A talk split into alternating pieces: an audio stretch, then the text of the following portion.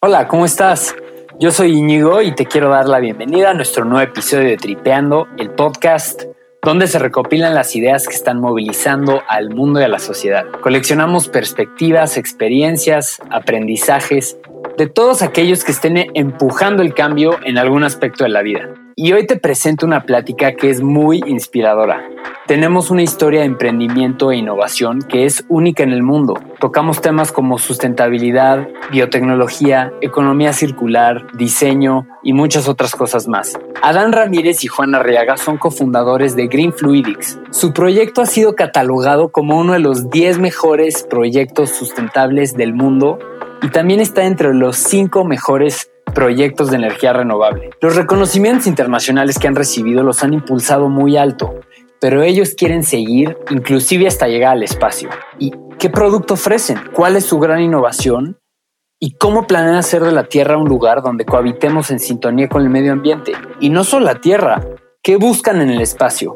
Los dejo entonces con Adán Ramírez y Juan Arriaga de Green Fluidics.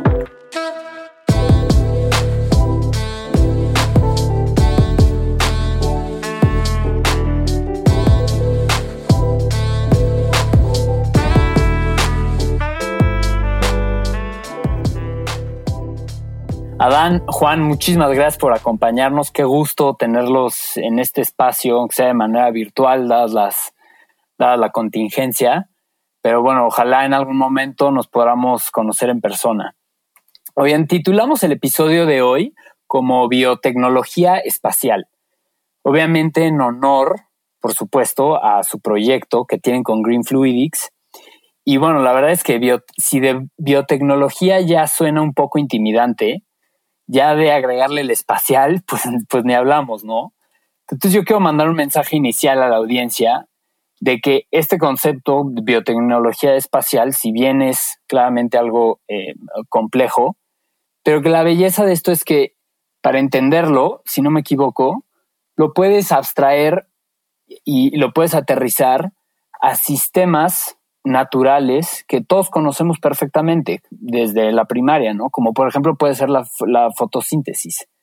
Y que al final de cuentas, la biotecnología, creo en muy sensibles palabras, es el diseño de la biología. ¿Por qué no empezamos de lleno? ¿Qué es Green Fluidics y por qué es una empresa de biotecnología espacial? Eh, Adán, si quieres, empezamos contigo. Claro, gracias, digo, muchas gracias por, por el espacio, por el tiempo. Y, sí, digo, como, como, como, lo planteas, pues sí puede, puede muchas veces sonar como, como película de ciencia ficción o como todas estas películas que, que, nos atraen, ¿no? Que viene la palabra espacio y dice, bueno, vamos a ver qué, qué hay detrás de eso, ¿no? O qué, qué hay acerca de ello. Y pues bueno, básicamente eh, parte de ello es como, como nace Green Fluidics. Green Fluidics somos pues una, una empresa de biotecnología espacial, eh, de las primeras en el mundo y la primera en México, con lo cual lo que nosotros buscamos es desarrollar innovaciones, innovaciones que estén eh, inspiradas en la naturaleza y que con ello lo que buscamos es tener un impacto real en la Tierra, es decir, eh, desarrollar pues nuevas tecnologías que puedan tener un impacto positivo ahora pues en esta época en donde claramente el ambiente, el ambiente es algo que tenemos que cuidar y sobre todo ayudar, pero que sobre todo toda esta parte de sustentabilidad pueda trazar un camino y que ahora se pueda llevar al espacio. Y digo, ¿por qué mencionar el espacio y por qué, por qué adentrarnos tanto en, este, en, en, esta parte? Pues porque, bueno, al final del día sabemos que estamos en una época donde en pocos años ya no estamos hablando ahora de, de, siglos ni de decenas de años, sino ya literalmente en pocos años pues se va a buscar eh, llegar a, nuevos mundos, a empezar a, pues, a empezar a conocer más allá de lo que es la Tierra. Y pues bueno, no hay que tener un impacto real en la Tierra porque sabemos que aquí vamos a vivir por mucho tiempo pero ahora también estar pensando en lo que viene, ¿no? Eh, eh, en el espacio, en la sustentabilidad, cómo va a funcionar el espacio, pero bueno, no trazarlo desde la Tierra para poder llevarlo a otros lados. Entonces, pues, digo, Green Fluidic se, se resume como una empresa joven, una empresa creada por jóvenes que quieren generar un verdadero cambio en la Tierra a nivel global, pero sobre todo ahora trazar lo que sigue para el espacio. Voy a, dar un pequeño paréntesis. Tú eres, digamos, el, el el jefe de tecnología, ¿no? El Chief of Technology. Y, Así es, y, Juan, tú eres eh, más enfocado a la parte de finanzas, quizá más del negocio, pero me decían que los dos son biotecnólogos, ¿no? Sí, así es. Sí, de, hecho, este, pues Adán y yo somos eh, compañeros de generación. Nos conocimos en la facultad y pues a partir de ahí empezamos a, digo, creo que los dos siempre tuvimos la espinita de, de crear algo diferente. O sea, siempre, no, no te voy a mentir diciéndote que éramos los, los genios del salón, porque pues realmente hay personas muy, muy inteligentes en nuestra generación, pero pues éramos como que el promedio con ganas de hacer algo súper diferente, ¿no? Entonces, pues creo que a partir de ahí se empezó a dar esta, esta relación que, que nos llevó a hacer Green Fluidics, ¿no? A, intentar hacer algo fuera de lo común. Quizá no genios, creo que lo pone, eh, siendo un poco modesto, pero sí nerds ¿Sí se consideran nerds o no? Eh, sí, la verdad es que sí. Yo creo que sí, digo, digo, incluso de manera general, digo, no lo decía un poco Juan, pero estudiamos en la Facultad de Ciencias, entonces digo, ¿no? De entrada decir Facultad de Ciencias, pues te imaginas a, a todos con lentes, siguiendo con libros por todos lados y solo buscando a ver qué, qué más leer, ¿no? Investigar. Eh, digo, yo creo que es, es un estereotipo muy común. Eh, aunque digo, la mayoría no, no es que sean así, pero sí, yo creo que somos personas que, pues tratamos de descubrir algo nuevo, que tenemos la espinita de, como dice Juan, de saber qué más, o sea, qué más hay, ¿no? Y dentro de ello, yo creo que fue lo que, lo que nos, pues, nos inspiró a nosotros, lo que nos llevó a ir más allá, decir, bueno, ok, si quiero conocer y desarrollar algo, pues bueno, ¿no? ¿Por qué no realmente lo llevo a todo el mundo de manera, pues, de manera como debe de ser? Pero bueno, no, esto debe de ser a través pues, de un negocio, ¿no? Si no, muchas veces se vuelve a empezar a ser complicado, ¿no? Entonces, digo, de, ahí parte, básicamente de, eso parte. Entonces, sí somos unos nerds, sí, somos nerds que, que, buscamos generar un cambio, en el eh, un cambio en el mundo, pero bueno, no ahora a través de los negocios. Me interesa mucho saber cómo se fue dando esta trayectoria en donde tuvieron siempre un objetivo con una visión tan importante, pero ya habrá tiempo para entrar a eso porque para ahora concentrarnos, o sea, de regreso a lo que platicabas, Adán, ¿qué es Green Fluidics? Ya nos diste a entender que la visión gira alrededor de conseguir un impacto medio, medioambiental en pos de la sustentabilidad y de mantener la vida en el espacio, ¿no? de mantener la vida en la Tierra, perdón.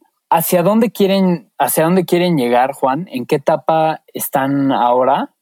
¿Cuáles son los siguientes pasos? Y entender un poco también, pues, el producto en sí, ¿no? El, eh, podemos ya quizá platicar un poco del biopanel, ¿no? Su producto insignia. Sí, claro, pues el biopanel es una tecnología que desarrollamos desde cero, literal, así desde, desde la idea hasta empezar a hacer los primeros bocetos en, en hojas de papel. Y es una tecnología que se encarga de absorber dióxido de carbono, generar oxígeno y generar electricidad. A diferencia de los paneles solares tradicionales, pues este tiene tres, funciones, ¿no? Además de eso, el, más del 90% de sus componentes son biodegradables. Esto quiere decir que cuando se rompe o lo dejas de utilizar y demás, el 90% se puede reintegrar al, al, ambiente sin ningún impacto y el otro 10% nos los puede regresar a nosotros, obviamente con un valor, y este, nosotros lo volvemos a utilizar. Eso es lo que le da todavía un valor más interesante al producto. Eh, en Green Fluidics, ahorita lo que estamos este, en la etapa en la que nos encontramos es una segunda ronda de inversión en donde buscamos llevar la producción a nivel industrial para poder tener un escalamiento a nivel mundial y un impacto mundial. ¿no? Ahorita estamos en la etapa de producción artesanal, por así decirlo, entre comillas, y buscamos llevarlo a una escala industrial para hacerlo más accesible al mayor número de personas posibles. Entonces ya concretaron una primera ronda de inversión. Sí, así es. Digamos, ya tienen un, producto beta y ahorita eh, continúan en la parte de investigación muy fuerte y tratando de llevar el producto a mercado ya de lleno. Así es, sí, sí, sí, completamente. Este, nuestra primera ronda de inversión fue bastante complicada porque al, al ser una tecnología nueva, muchas veces los inversionistas son pues difíciles de convencer, ¿no? Es, como tratar de demostrar que acabas de encontrar el, negro más negro, ¿no? Entonces, pues está, está difícil hacer una tecnología nueva, pero pues hay, hay personas que creen en estas tecnologías, el, pues el chiste es buscarlas y buscar y buscar hasta que encuentres a alguien que, que crea en esa tecnología. Adán, y a ver si entendí, si entendí bien sobre el funcionamiento de sus biopaneles, de esta nueva tecnología creada por ustedes. No solo estás generando energía como un panel solar común, sino que también estás capturando CO2, este gas de efecto invernadero eh, que propicia el calentamiento global. Capturas CO2, produces energía y, emites también oxígeno. Estás matando tres pájaros de un tiro, básicamente. Así es, así es, totalmente, ¿no? incluso, incluso yo creo que, digo, yo creo que te puedo decir que incluso toda la parvada. yo creo que puedo decir que más, definitivamente, porque digo, no, esos son los beneficios principales totalmente. Eh, la parte eh, de, como lo mencionas, ¿no? Generar oxígeno, absorber dióxido de carbono, generar electricidad. Pero además de ello, lo que nosotros eh, estamos promoviendo es que ahora tenga un diseño vanguardista, es decir, un diseño estético que ya no solamente pues puede estar a lo mejor en los techos, en un espacio muy grande y ahí se queden, sino que ahora también pueda formar parte de las edificaciones, es decir, que le dé un diseño bonito, que forme parte de, ello, que tú voltees, que supongamos, ¿no? Estés entrando eh, eh, en Santa Fe, en Ciudad de México o en cualquier otra ciudad urbana del mundo, donde están los principales rascacielos, entres y lo primero que veas sea un edificio con una tonalidad verde, que te inspire, que está, está asociado a la naturaleza, que ahora es una ciudad sustentable y que además está generando todos estos beneficios, ¿no? Entonces ahora es también eso, ¿no? Es ahora combinar sin naturaleza, combinar tecnología, combinar arte ahora y aprovechar todo ello, ¿no? Y como te lo mencionaba, digo, puede ser incluso más, más, más de dos o tres pájaros. Eh, digo, eh, también es el hecho de aprovechar todo lo que se genera, es decir, está automatizado, tiene inteligencia, ahora es como si fuera, ahora veamos qué es eh, el smartphone, ¿no? Es decir, qué es el teléfono inteligente, ahora creamos pues un sistema energético inteligente que está obteniendo datos, que sabe cómo se está comportando, que sabe cómo está el ambiente alrededor. Y ahora, bueno, ¿no? ¿Cómo aprovechamos eso? Pues bueno, no le decimos, ok, vamos a aprovechar datos para que incluso eh, gobiernos, eh, las mismas edificaciones sepa cómo se está comportando su ambiente y esto promueva pues nuevas políticas, ¿no? De decir, ok, aquí tenemos una zona bastante contaminada, vamos a hacer algo, o aquí está bastante bien, pues vamos a promover que esta sea una zona de mayor recreación. Es decir, vamos más allá, ¿no? Y pues finalmente esto se une con la parte espacial, porque bueno, ¿no? La generación de oxígeno es, es, es relevante y aquí en la Tierra, pues bueno, no, afortunadamente, pues tenemos, tenemos el suficiente para vivir, pero sabemos que si vamos al espacio, uno de los principales problemas a resolver antes de llegar a otros planetas, antes de llegar a hacer viajes súper largos, pues obviamente un, eh, un, un, flujo continuo de oxígeno, ¿no? Que te permita, pues, seguir viviendo continuamente, ¿no? Entonces, digo, de aquí viene todo, toda esta gama de aplicaciones que puede tener, que, digo, aquí cabe resaltar que no solamente es un sistema energético, que no solamente es un panel solar, sino es un, es un sistema multipropósito, es un sistema multipropósito que puede ayudar en distintas tareas, en distintos objetivos y bueno, ¿no? Su aprovechamiento pues también le da un, un diseño estético pues agradable, ¿no? Hablemos un poco más de las microalgas, porque es súper interesante este organismo. La verdad es que, por eso decía en la introducción, que de un concepto tan complicado al final llegas a una base o a un punto de partida que resulta familiar y que todos conocemos, como es la fotosíntesis, como bien decías. Vaya, es algo que aprendemos desde primaria, ¿no? Ahora, claro, no todo es tan sencillo, pero lo, eh, retomar el tema de las microalgas porque es, es, es, que es verdaderamente impresionante. Cuando tú estás, tienes la oportunidad de estar en un laboratorio y te asomas y ves un, un Petri dish, estos eh, frascos clásicos de laboratorio, y ves por ahí algunas manchitas, pues lo que te imaginas es pues lo que te da la vista, ¿no? Que allá adentro debe haber algún tipo de bacteria, microorganismo, virus, pues algo que inmediatamente calificas como ajeno, pues simplemente porque no lo puedes ver. Pero para nada te imaginas que en ese Petri dish pueda vivir el futuro, ¿no? O sea, sin exagerar. Vaya que el mundo, el universo de los microorganismos es algo tan fascinante y tan desconocido para muchos y que ofrece tantas respuestas y tantas aplicaciones como ustedes lo han descubierto. Entonces, si hablemos en general un poco más del rol de, estos microorganismos. Claro, eh, pues las microalgas son responsables desde el inicio de la vida en la Tierra de producir oxígeno y hoy en día son de los organismos responsables de producir alrededor del 70% del oxígeno que se respira en la Tierra. Entonces, esta larga vida que han tenido eh, sobre la superficie de la Tierra ha hecho que las microalgas se adapten a cualquier entorno que te imagines, ¿no? O sea, desde condiciones extremas de, calor hasta condiciones de frío. Encontramos microalgas en, los polos y pues microalgas en, en el Ecuador, ¿no? Cada una adaptada al medio en donde viven. Entonces, eso fue una de las primeras ideas o uno de los primeros datos que nos llevaron a querer trabajar con las microalgas, ¿no? Necesitábamos un insumo que pudiéramos encontrar en todo el planeta y pues estos microorganismos cumplían con esa característica. Estuviéramos donde estuviéramos, los podíamos reproducir y cada uno adaptado a las condiciones específicas de donde lo obtuviéramos.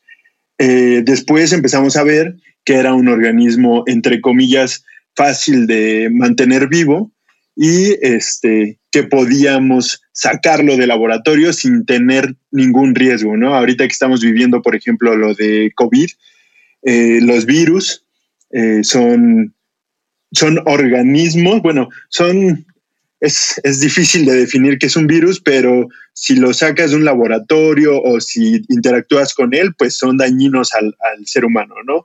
Igual como las bacterias, muchas son dañinas y pues las microalgas no, las microalgas puedes tener interacción con ellas, como lo mencionaba Dan, puedes incluso encontrarlas en charcos de agua, en lagos, en lagunas, en ríos, y pues puedes interactuar con ellas y no pasa absolutamente nada, ¿no? Entonces eso fue lo que también nos llevó a decidir que era un organismo que podíamos acercar a las personas para brindarles beneficios y pues que, que no iba a haber ningún, ningún problema en utilizarlas además de que pues su función de absorber dióxido de carbono, como lo hacen las plantas tradicionales, es un beneficio para lo que estamos viviendo ahorita, ¿no? Que las emisiones de CO2 pues son inmensamente grandes y que necesitamos reducirlas. Entonces, cumplía con muchas características que, que vimos que podían ser utilizables para crear una tecnología que ayudara al medio ambiente y que fuera amigable con las personas. Y en términos de capacidad, ¿qué tan eficientes son las algas para absorber el CO2, el dióxido de carbono contra, no sé, un, árbol, un arbusto normal? ¿Son más o menos equivalentes o cómo funciona? Pues cada, cada uno de nuestros paneles, un metro cuadrado del, del panel, puede absorber hasta dos toneladas de CO2 al año. Esto es más o menos eh, lo que sería un pino joven, un pino de 3, 4 este, años. Lo, puede absorber un, metro cuadrado de, nuestro panel. Entonces, pues sí es un, un, poco más eficiente que los, que los árboles, por así decirlo.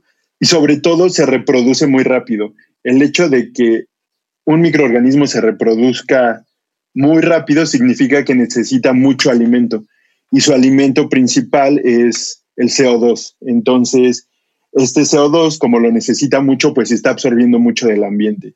Otra parte que, igual puede complementar a Dan es que la tecnología que hemos diseñado permite eficientar este crecimiento de las microalgas y hacer que crezcan todavía más rápido para que esa absorción de CO2 pues sea muchísimo más eficiente.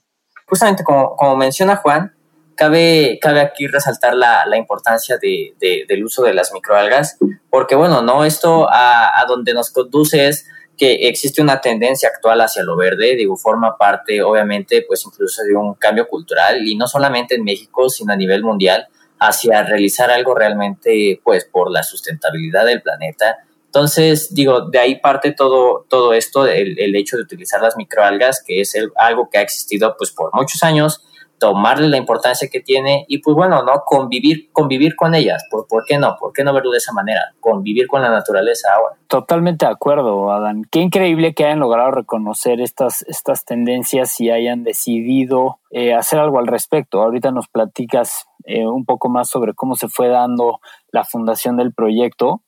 Pero antes de eso, nada más para recapitular. Entonces, transforman la luz solar y el dióxido de carbono como insumos en oxígeno por medio de la fotosíntesis que producen las microalgas.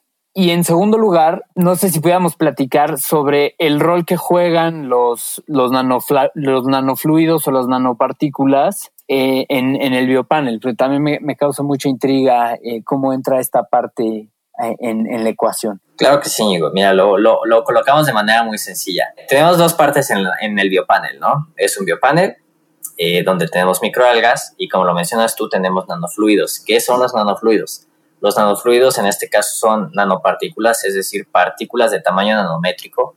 En este caso las utilizamos a base de carbono, con lo cual lo que hacemos nosotros es captar toda la radiación solar.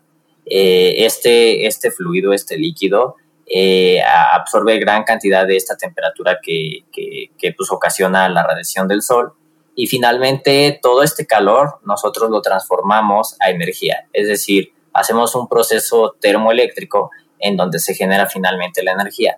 Entonces, de esta manera en un mismo sistema tenemos generación de oxígeno y absorción de dióxido de carbono por parte de las microalgas y por parte de los nanofluidos la generación eléctrica. Oye, dime una cosa, y para las aplicaciones, para la aplicación del espacio, ¿hay, hay dióxido de carbono en el espacio para, para, alimentar las algas? Mira, como tal en el espacio no, pero digo, eh, de manera general, eh, al menos en, en, en, un transbordador espacial, pues obviamente tenemos a los astronautas que están dentro y, y realizan pues su, su respiración habitual, ¿no? Donde sabemos que entra oxígeno y nosotros exhalamos dióxido de carbono de entrada, ahí está la primera respuesta, ahí está el cómo, el cómo existe esta alimentación, incluso por la misma respiración de uno, el dióxido de carbono que exhalamos, pues se tiene que ir a algún lado, ¿no? Se tiene que filtrar. Entonces ahí es en donde este biopanel entra en esa ayuda.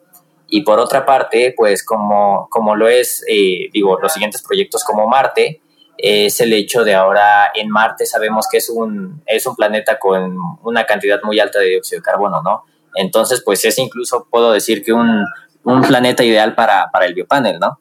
Tengo otra pregunta sobre su potencial aplicación en el espacio. En algún momento hicimos un, un episodio en Tripeando eh, sobre exploración espacial. Y comentábamos en ese episodio que una parte importante del rocket science, o sea, de, de, la, de la ciencia, se centra en el peso, ¿no? Por, la cantidad de fuerza que necesitas para llevar un, cohete al espacio, el peso se vuelve una variable muy importante. Entonces, me imagino que, una, que uno de los pesos que lleva un cohete sean que tanques, tanques de oxígeno, no sé si sepan, pero te ahorrarías una parte importante del peso en transportar el oxígeno y crearlo desde, desde, desde allá, ¿no? Directamente. Sí, claro. De hecho, este, el, el diseño del panel está pensado de tal manera que incluso se puede imprimir en 3D la estructura del panel. Con esta tendencia que hay de empezar a, a, imprimir 3D en el espacio, pues lo primero que dijimos fue, fue, o sea, no vamos a poder mandar una tonelada de paneles al espacio porque pues nos va a salir carísimo, ¿no? Entonces hay que ver cómo lo podemos imprimir allá. Vimos este, la, implementación de las impresoras 3D que están empezando a hacer un test en el espacio y demás. Lo acoplamos el diseño a eso y es por eso que el panel es modular. O sea, tiene piezas muy chiquitas que hacen un, panel muy grande. ¿Para qué? Para que se puedan imprimir en, en, en 3D.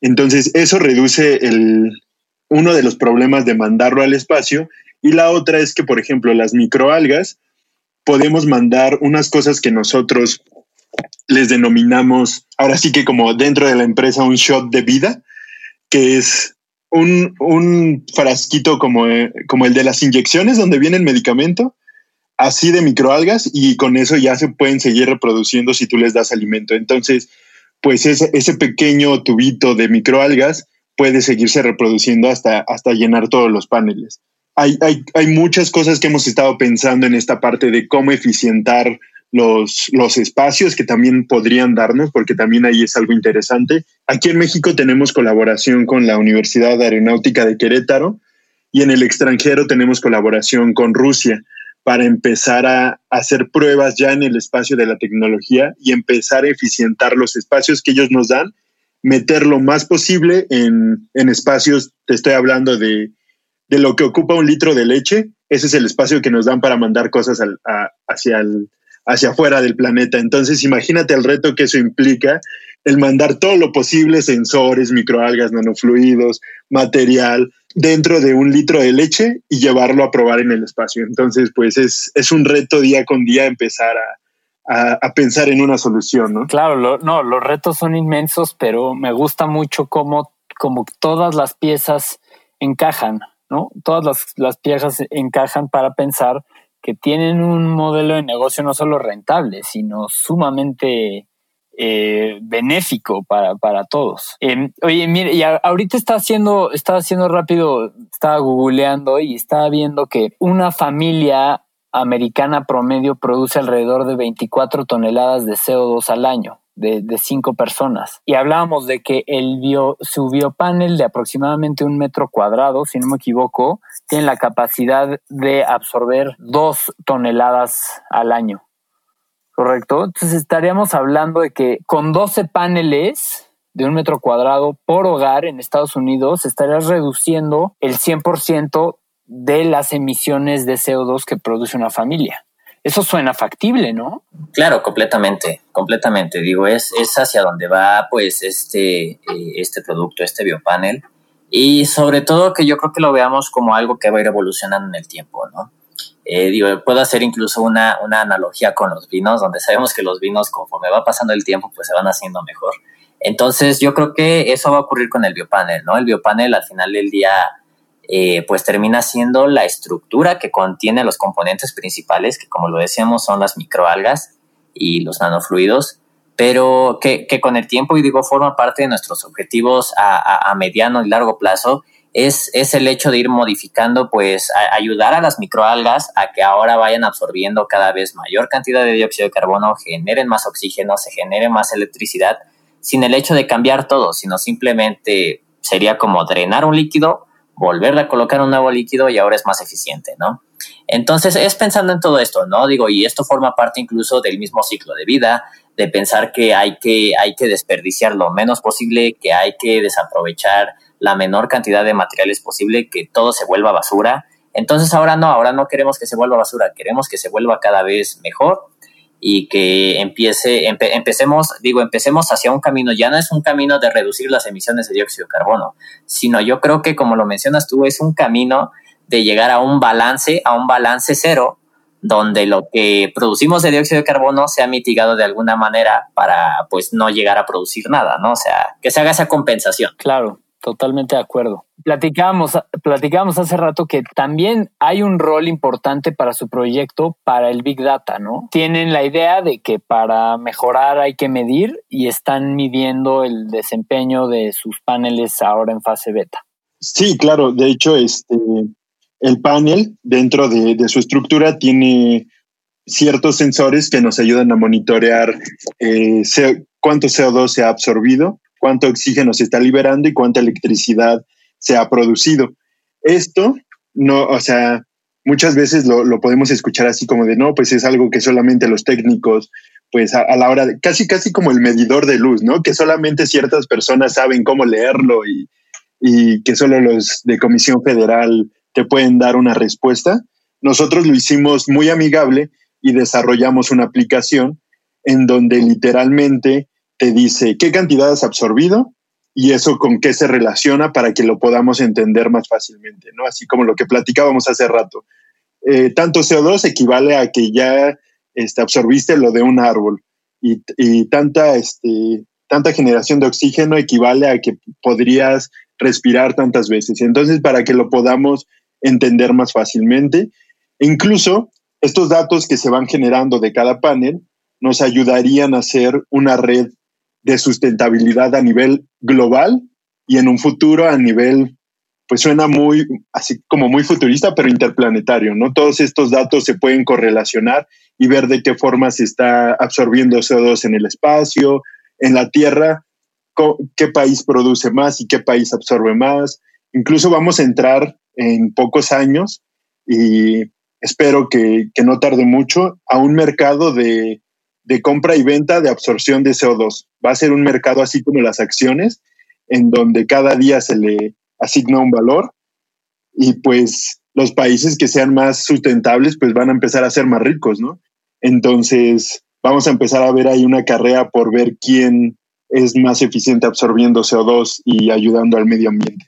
Claro, es muy interesante esta parte que dices, Juan, porque desde hace unos años se ha puesto en marcha el mercado del carbón, del dióxido de carbono, como si fuera un commodity, ¿no? En el cual si tú como país ahorras en emisiones, tienes derecho de venderle esa, esa capacidad que no estás utilizando a otro país que se, paga, que se paga un precio fijado por el mercado, ¿no? Entonces, estás, eh, estás, estás incentivando a los países a tener un, una ganancia económica al, al, reducir tus emisiones, ¿no? Entonces, poco a poco, poco a poco se va, se, se, va avanzando en este tema. Sin duda son, son jóvenes eh, como ustedes los que están verdaderamente impulsando, impulsando el cambio.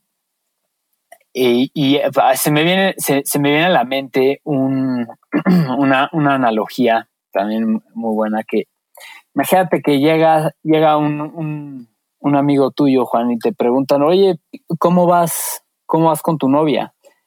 Y le contestas, me, pues sostenible. pues no, no, no suena nada bien, ¿no? ¿no? ¿no? suena tan bien, ¿no? De hecho, de hecho, suena bastante, suena apagado, suena muy apegado a lo meramente mínimo, a lo necesario para que la relación sí. se mantenga. O sea, suena mediocre, pues. Y creo que esta analogía refleja muy bien nuestra mala asimilación del concepto de la sustentabilidad como sociedad, ya que pues la sustentabilidad, la verdad es que debería de ser un paso más allá de la sostenibilidad. No solo es sostener, claro. sino sustentar el futuro. Es decir, no debemos quedarnos en ese conformismo, ¿no? En la acción mínima, sino todo lo contrario. El movimiento como, como consumidores, como productores, debe de empujar a medidas de acción tangibles, medibles y concretas.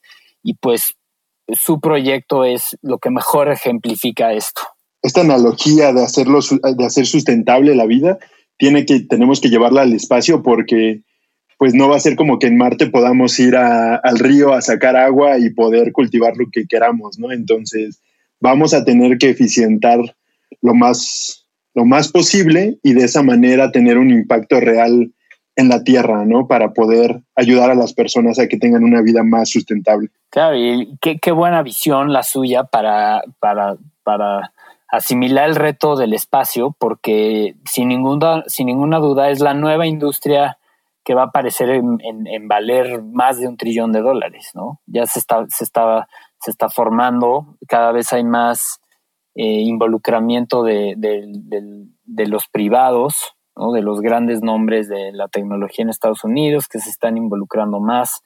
Entonces, esta industria va a reventar. Claro, y el hecho de aquí también incluso es el... Eh el que buscamos, buscamos y sobre todo eh, no solamente nosotros, ¿no? Sino promover, sino a promover a nivel nacional que, que, que así con nosotros muchos más levanten la mano y digan, aquí hay tecnología para el espacio que se está produciendo, generando en México y que podemos meternos pues en cierto sentido a esa carrera espacial, ¿no? No solamente una carrera espacial por México, sino es la carrera espacial pues de la humanidad por llegar más allá y decir, ok, nosotros también podemos colocar pues un, granito de arena por ahí y decirle, okay, puede pues, me, me, que, no lo sé, o sea, yo me imagino así que, se diga, ¿no? El hecho de que México ayudó a que pudiera sustentar la vida mayor, mayor tiempo en el espacio, ¿no? Entonces, como dices, es una, es una industria que, que está creciendo, que está creciendo muy rápido y que yo creo que en México tenemos lo suficiente para poder aportar también algo, ¿no? Que ya no solamente sean, eh, pues digo, o sea, está muy bien que se hagan satélites, que se hagan muchas pruebas relacionadas a ello, que se hagan lanzamientos, pero yo creo que podemos aportar más, ¿no? Aportar más que, que genere un verdadero cambio y que yo creo que muchos tienen la capacidad de hacerlo. De acuerdo, Dan. Y, y sobre esta parte, creo que es, muy importante para mí lograr transmitir un mensaje de inspiración para aquellos como yo que tienen la, la, alguna intención o la espinita de querer emprender algo. Entonces, ¿por qué no nos platican eh, a grandes rasgos cómo nace este proyecto? Cómo lo fueron construyendo, cómo va evolucionando la idea y sobre todo cuál es el punto de inflexión que tengan en su mente donde dijeron, ajá, esto jala, esto va a funcionar y lo vamos a hacer. Pues hay, una historia que nos gusta contar mucho y que siempre contamos. Como te mencionaba al, al inicio, nosotros somos compañeros de generación. A la mitad de la carrera nosotros tenemos que desarrollar un proyecto de investigación, sea el que sea relacionado con biotecnología. Y, en, ese, en ese semestre, al juntarme con Adán y pues estar platicando de qué íbamos a hacer o hacia dónde nos queríamos dirigir, vimos la oportunidad de empezar un proyecto diferente. Entonces nos acercamos con varios especialistas de, de aquí en México y hay una, hay una frase que nos dijeron que, que pues yo creo que ese fue como el, el, ahora sí que la gota que derramó el vaso, ¿no? Básicamente, en, pocas palabras, nos dijeron que para que un mexicano hiciera tecnología de alto impacto, tenían que pasar 20 años, ¿no? O sea, que, que nosotros no íbamos a hacer nada por ser estudiantes, que básicamente estábamos intentando hacer algo que ni en, en los países más avanzados habían podido hacer, muchos comentarios del, desde el tipo de ni siquiera han terminado la carrera y ya quieren hacer algo, hasta los comentarios de, pues en México eso no se puede, ¿no? Porque pues en México no hacemos esas cosas. Entonces, eh, en ese momento, pues literalmente nos, nos dieron en el orgullo y fue como de, ah, pues vamos a ver que sí se puede, ¿no? O sea, pues hay que hacerlo. Entonces empezamos a desarrollar el proyecto. Han sido años de estar trabajando, años de, que nos han bateado literalmente de muchísimos lugares, muchísimos inversionistas, este, que nos han dicho, pues sí está padre su proyecto, pero pues yo no le invierto esas cosas, ¿no? O incluso cuando íbamos empezando, que nos dijeran, sí está padre su proyecto, pero pues yo invierto en proyectos más grandes. Entonces estábamos como que en un limbo en donde o para inversionistas no éramos éramos un proyecto de estudiantes y para otros inversionistas éramos un proyecto de sueños, ¿no? Entonces ha sido una, una tarea bastante, pues bastante laboriosa, pero interesante. Ha sido eh, ir juntando un equipo de talentos en donde, pues ahorita estamos contigo platicando nosotros dos, pero en el equipo hay jóvenes, jóvenes talento somos alrededor de 12, 12 chavos, el promedio de edad es entre 22 y 23 años, donde tenemos personas expertas en, en, sus áreas. Tenemos desde artistas plásticos, tenemos personas que saben de la industria aeroespacial, que nos ayudan a optimizar espacios, tenemos programadores, biotecnólogos, economistas. Y Adán, ¿por qué no nos cuentas un poco sobre cómo este, cómo este, este esta negativa y esta cerrazón que empezaron a observar en México empieza a cambiar cuando empiezan a recibir tantos reconocimientos internacionales. Eh, claro, digo, como, como lo mencionas, pues sí, ¿no? Fue, fue una etapa compleja, eh, ha, sido, ha sido, digo, y no menciono que, que fue porque también se sigue viviendo parte de, pero definitivamente ha sido una etapa compleja eh, en el país, como lo mencionaba, que pues muchas veces, ¿no? Estamos, yo creo que tenemos una cultura en donde a veces estamos arraigados al, hecho de apostar a tecnologías que vienen del extranjero, eh, que sabemos que son buenos en ellas y que muchas veces no apostamos a las que tenemos en casa, ¿no? Digo, si hacemos un poquito de reflexión, simplemente, digo, nada más, nada más para no mencionarlo, pero pensarlo, ¿cuántos productos realmente mexicanos de tecnología usamos hoy en día, ¿no? Digo, contémoslo y, espero que al menos haya uno, ¿no? El, el, comal y el molcajete. Exactamente, ¿no? Entonces digo, ¿no? Es, es una parte que también nos impulsa, nos impulsa a decir, ok, hay que crear algo, o sea, algo tecnológico que resalte en el país, que se use a diario y que digan, oye, eh, los mejores biopaneles se producen en México, ¿no? Digo, a ese punto queremos llegar y parte de esto, ¿no? Como lo mencionas, parte de esto pues fue una, una etapa compleja y eso nos hizo en el que, pues en algún momento de, de, las primeras etapas del desarrollo, por más que intentábamos aquí en el país, nos decían, sabes que no, o como decía Juan, no lo vas a lograr, o simplemente eh, estás loco, no, no se puede hacer aquí en México. Entonces eso nos hace decir, ok, si aquí en México no nos creen, vamos a intentar en el extranjero, ¿no? Eh, probamos por, por primera vez en Alemania nos aceptan para, para, presentarlo dentro de los mejores proyectos de la transición energética del mundo en el 2018.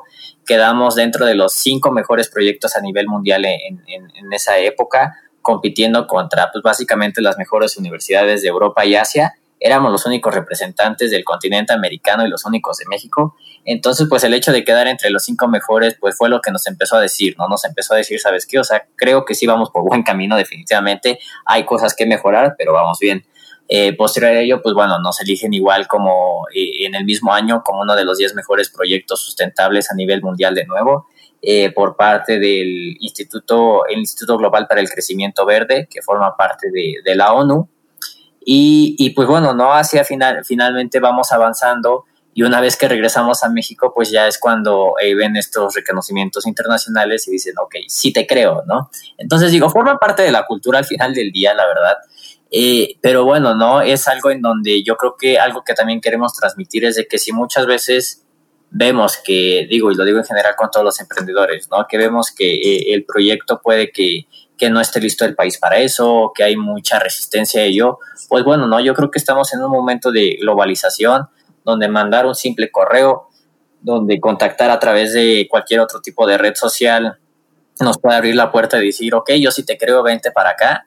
Eh, yo creo que es un momento en donde tenemos que aprovecharlo y de esa manera podemos crecer, ¿no? Finalmente, digo, ya para concluir esta parte de, de, los reconocimientos, yo creo que el mayor logro hasta ahora que, que hemos, hemos obtenido, pues es el hecho de, eh, de que a mitad del año pasado nos reconocen, nos reconocen como una de las 100 soluciones del mundo que, busca mitigar los efectos del cambio climático, ¿no? Siendo la única solución de México que se presenta a nivel mundial, eh, esto ante básicamente pues los, los países que forman parte del G20, ¿no? Entonces digo, eso, eso, eso pues fue un, logro, un logro que realmente pues fue gracias al trabajo de, de, todo el equipo y que finalmente no nos dice que realmente es una tecnología que, que va a impactar definitivamente en la Tierra y que sabemos el futuro que tiene en el espacio, ¿no? Entonces, pues bueno, ¿no? Viene de ahí todo ello y es el hecho de cómo, cómo nos dimos cuenta que, bueno, ¿no? En un inicio tenía un impacto y que, bueno, si aquí en México no lo veían así, pues bueno, en otros países podrían verlo y que finalmente, pues eso ayudara, ¿no? A, a seguir creciendo y a que, pues, no solamente quede en un premio, ¿no? Sino que ahora, pues, suma una responsabilidad del hecho de realmente lograrlo, ¿no? De llevarlo a la gente. Bueno, muchísimas felicidades, Adán y Juan. Y para pasar ya a la última parte de la entrevista, una, una pregunta que, que, siempre nos gusta hacer es eh, si, si tuvieran alguna recomendación para aquellos que tienen la curiosidad de emprender, que tienen sueños, que tienen ideas, pero pues no se han animado, ¿qué, qué mensaje, qué mensaje les podrían, les mandarían? Yo creo que el, mensaje que podríamos dar a, las personas que quieren emprender es que es una, es una aventura. O sea, muchas, muchas personas lo, lo plantean como, como un reto, como que es súper difícil, pero pues al final del día es una aventura y en donde básicamente tú tienes la responsabilidad de qué tan interesante va a ser esa aventura, ¿no?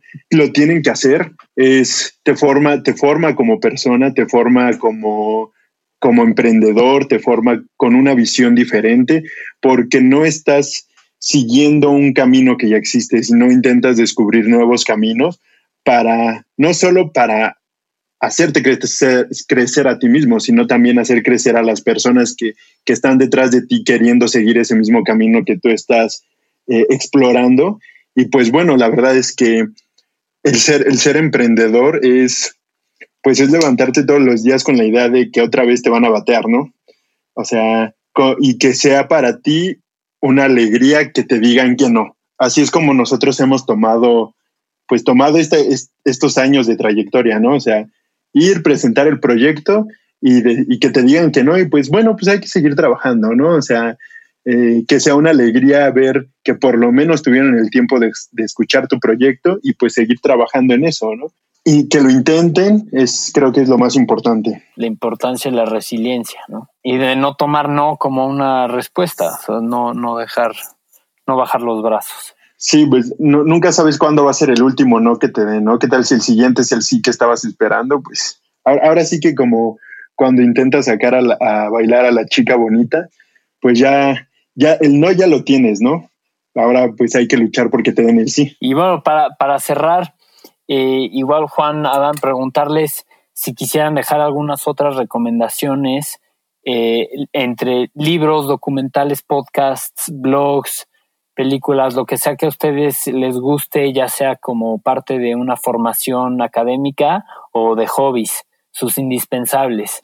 Ah, bueno, yo tengo eh, dos libros que son como, bueno, para empezar, hay una persona que que yo admiro mucho, que ni siquiera tiene que ver con lo que yo estudié, que es Benito Taibo, que es una eminencia en, en conocimiento de literatura.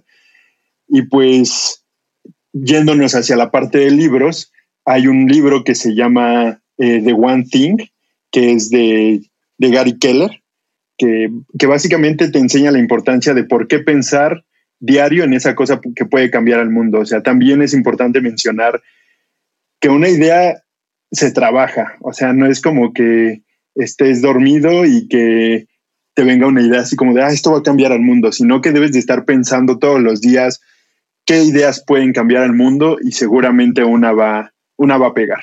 Entonces, creo que ese libro de The One Thing de Gary Keller o el de, de 0 a 1 del fundador de, de, PayPal, pues creo que son los libros que, que, que marcan como un, una parte en mí que es como cómo hacer emprendimiento, por qué hacer emprendimiento, qué clases de emprendimiento hay.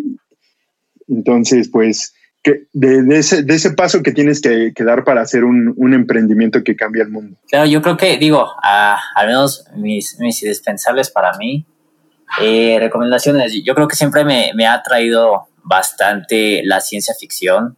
Eh, digo, yo creo que a veces se puede notar un poco en, en, el biopanel, pero yo creo que es el, el volver, yo lo veo más que como ciencia ficción o como algo inalcanzable, yo creo que eh, lo de hoy en día es volverle a, volver realidad lo que creamos inalcanzable, ¿no? Eh, digo, y más allá del biopanel de llegar al espacio, yo creo que forma parte de, de, las metas de cada uno, que siempre busca volver realidad lo que, lo que pensamos, lo que creemos, lo que soñamos, y yo creo que forma parte de ello, ¿no? Entonces, digo, en ese sentido, la verdad es que eh, leo absolutamente de todo, yo creo que muchas veces más hasta incluso literalmente de de economía, finanzas, cómo va el mundo, etcétera, etcétera. Lo digo, yo creo que como, como hobby detrás de ello, uno de los libros que más me ha gustado eh, es El Hacedor de Estrellas de Olaf Stapledon. Eh, este libro data de, de, antes, antes de 1950, mucho antes.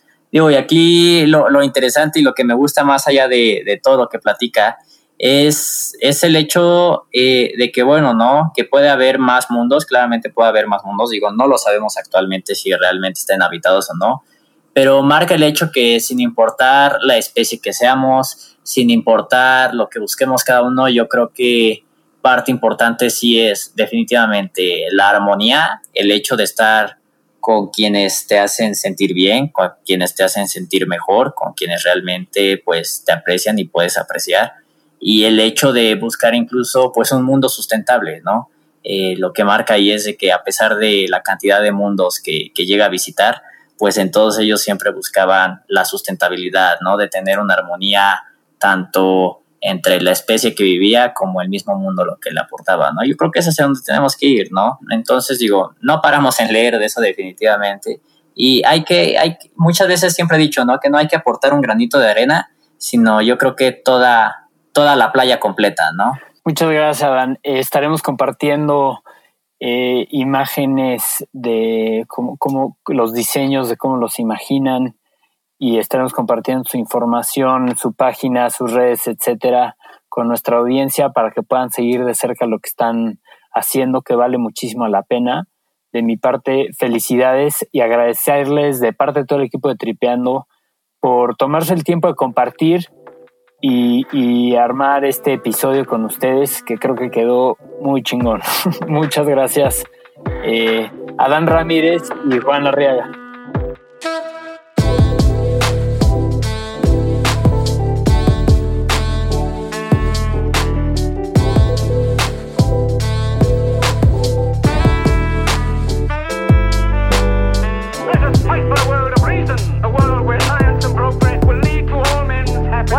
Crystallized imagination. And I have my mind. The mind needs books like a sword needs a weapon. Artificial intelligence could spell the end of the human race.